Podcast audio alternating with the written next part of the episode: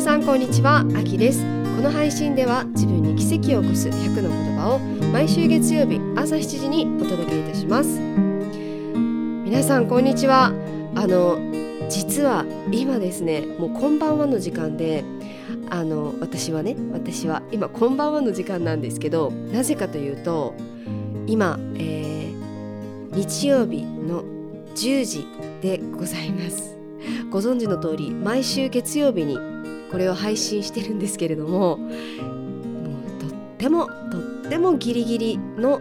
えー、前日夜の10時にレコーディングをしております。なぜかというとですねもうこの1週間一瞬で一瞬で過ぎていきました。びっくりしました。もうあのー、月曜日から土曜日までどこに行ったんでしょうかっていうぐらいです。もう毎日毎日やりたいことともうしなきゃいけないこと、まあ、しなきゃいけないことも私のやりたいことなんですけどあの、まあ、特に今月もうあと、えー、約10日ほどで、えー、以前からお話しているアースリズムマーケットが開催されるのであのもう大詰めっていう感じになってます。場所は花博鶴見緑地公園の大芝生エリアになります、えー、アクセスは長堀鶴見緑地線で鶴見緑地駅に着いたら出口は一つですのでそこからすぐにもう真正面に公園があります。そこの大芝生エリアっていうところであってですねもう本当にもう素敵な出店者さんが、えーえー、2日合計で60店舗。で、えーと、中であるパフォーマンスは第一案だったりフラダンスだったりがあります。めちゃくちゃ楽しみです。トークショーも、えー、竹中俊君があのトークをしてくれます。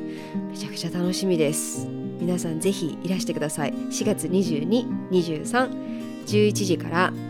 えー、5時までやってます。あのレジャーシートとかね持ってきてください皆さん。あのバドミントンとか持ってきてください。一緒に遊びましょう。で、えー、今日はですねあのお昼日曜日のお昼にとってもいい天気だったんですけどお昼あのビーガンピクニックに行ってきました。あのソイ王子っていうあのインスタグラムのアカウント名でしたかね？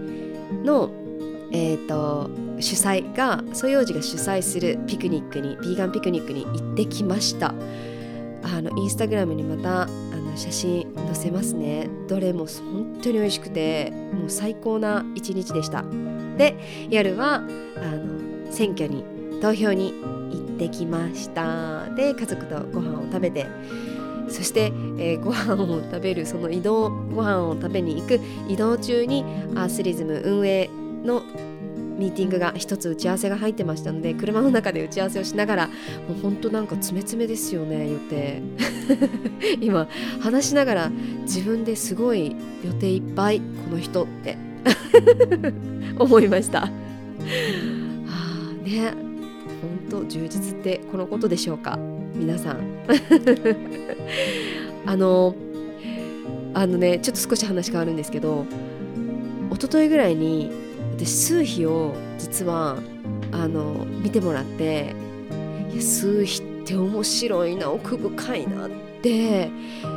思ったんですね。で前々から数秘は数秘っていう言葉も知ってましたし私の自分のナンバーっていうのを知ってたんですけど皆さんご存知ですか？数秘って。あの自分の生年月日を入れて、えー、これは統計学になるんですかね？あの出るナンバーがあるんですけど全部のえー、1900何十何年とかだったら19何々とかそういうのをこう足していって出る数字なんですけど私はねそこまでしか知らなかったんですけど一昨日したのが名前も入れて自分の、えー、数比のナンバーを出すんですけど私皆さんあのご存知の通りご存知ですか？1月に入籍したじゃないですか。で名前変わったじゃないですか。で白いんですけど私旧姓がキューマ秋っていう名前なんです。で今オハガン秋に変わったじゃないですか。そしたらね数日もね変わったんですよ。もうねもうねドンピシャドンピシャな数字があってえっと1234566個あのナンバーが出てくるんですけどえっと life path number っていうメインの数字と destiny number 役どころとかのナンバーですね。で soul number 私が幸せに思うナンバー、えー、 personality number 表面的な印象みんなから思われるような印象のナンバー。で maturity number 大人になってからのテーマのナンバーで、えー、 birthday number 私がやればできることっていうナンバーがあるんですけどその、えー、6つのそれぞれ違ったナンバーがあるんですけどいやーなんかね興味深かったのでぜひ皆さんちょっとご自身の数比調べてみてください。面白いですよ。なんか自分を分析できるって面白いなって思いました。あのぜひあのその誕生月だけではなくてあの名前も入れてちょっと見れるあのアプリがアプリじゃないかサイトがあるので一度見てみてくださいなんか。面白い。そういう風にねあのなんかそのその時見てたあのお友達と話してたんですけど人それぞれのその数比ナンバーを知ってその人の苦手なこととか得意なこととかで癖とか幸せに思うこととかを知るとめっちゃみんな愛おしく感じるなっていう話をしててなんかみんなそれぞれにこう切磋琢磨しながらいろんな課題をこなしてるんだなって思うとなんかどんな性格の人でも愛おしいねっていう話を してたので是非皆さんよかったら見てみてください、えー、では今日の自分に奇跡を起こす言葉にいきます。今日の言葉です。人生に迷った時は数十年後どんな思い出話をしたいか想像してみてください。何かに迷った時どちらが楽かではなくどちらが楽しいか。どちらが正しいかではなくどちらが親切か。どちらが得かではなくどちらが得を詰めるか。どちらが損をしたかではなくどちらが後悔しないか。あなたの人生はあなたが作っています。心が喜ぶ選択をすることで自分自身が救われます。はい。あの私毎週ね木曜日インスタライブをしてるっていう風に何度かこのポッドキャストでもお伝えさせてもらったんですけどあの以前にねあのペットショップの真実っていうインスタライブをさせていただきました。実はこのインスタライブ1年半ぐらい前にもしたんですけどあの消去されてしまいましてなのでまた改めてあのペットショップの真実を私は実は、えっと、過去に4年間勤めていたことがあったのであの本当にね残酷なあの実情をお話しさせていただいて聞いてくださった方本当にありがとうございます。あの聞くだけで本当に辛い思いをさせてしまったかもしれないんですけど私たちが知ることで何か変わるんじゃないかなと思ってあの発信お届けさせていただきました、まあ、前のねあのあの太一町のイルカの捕虜の話もそうなんですけどペットショップもそうです。どれだけ人間からねあの犠牲を受けてる命がたくさんあるかっていうのを少しでも知ってもらいたくてお届けさせてもらったんですけどあのねその中であのインスタライブの中のコメントであの、えー、ペットショップは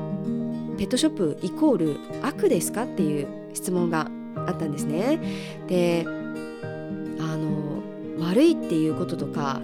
あのいいとか正しいとかいいとか。何かななんか損とか得とか。なんかそういったねあの判断をしちゃうと時にね間違った判断をしてしまう時って私たちあるんですよね。あのなぜならそのインスタライブの中でもお話しさせてもらったんですけどあの正しいの反対はもう一つの正しいがあって決して私一人の正しいが世間この世の全ての正しいではない時があるんですよね。なのでいつも私が気にかけているのは正しいかではなくてどっちが親切かなって思ってるんですね。でで今日のこの、えー、自分に奇跡を起こす言葉で言うとどっちが楽かてどっちが自分がワクワクするかどっちが楽しいかっていうのと、えー、どちらが得かっていうのではなくてどちらが得を積めるのかっていうのがいいですよね。徳を積むってね本当にね